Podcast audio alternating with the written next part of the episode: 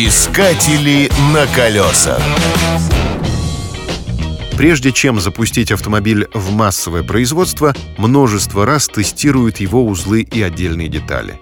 Строгий экзамен обязательно проходят автомобильные шины. Разработчики должны точно знать, как будут вести себя колеса в разнообразных дорожных, климатических и погодных условиях.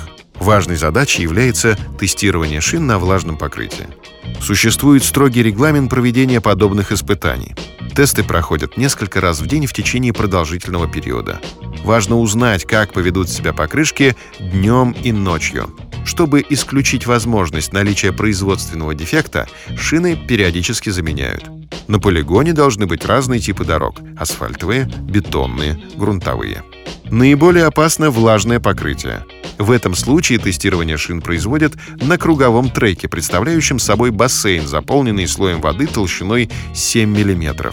Заезды начинают со скорости 60 км в час, которую с каждым кругом увеличивают на 5 км в час. Это происходит до тех пор, пока автомобиль не потеряет управление.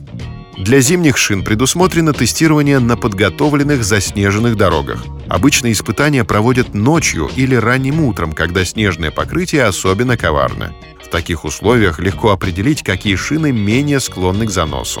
А вот тормозной путь оценивают на заснеженных взлетных полосах бывших аэродромов. Подобные тесты позволяют выявить наиболее устойчивые шины и выработать рекомендации по эксплуатации покрышек во время непогоды колесах. Искатели на колесах.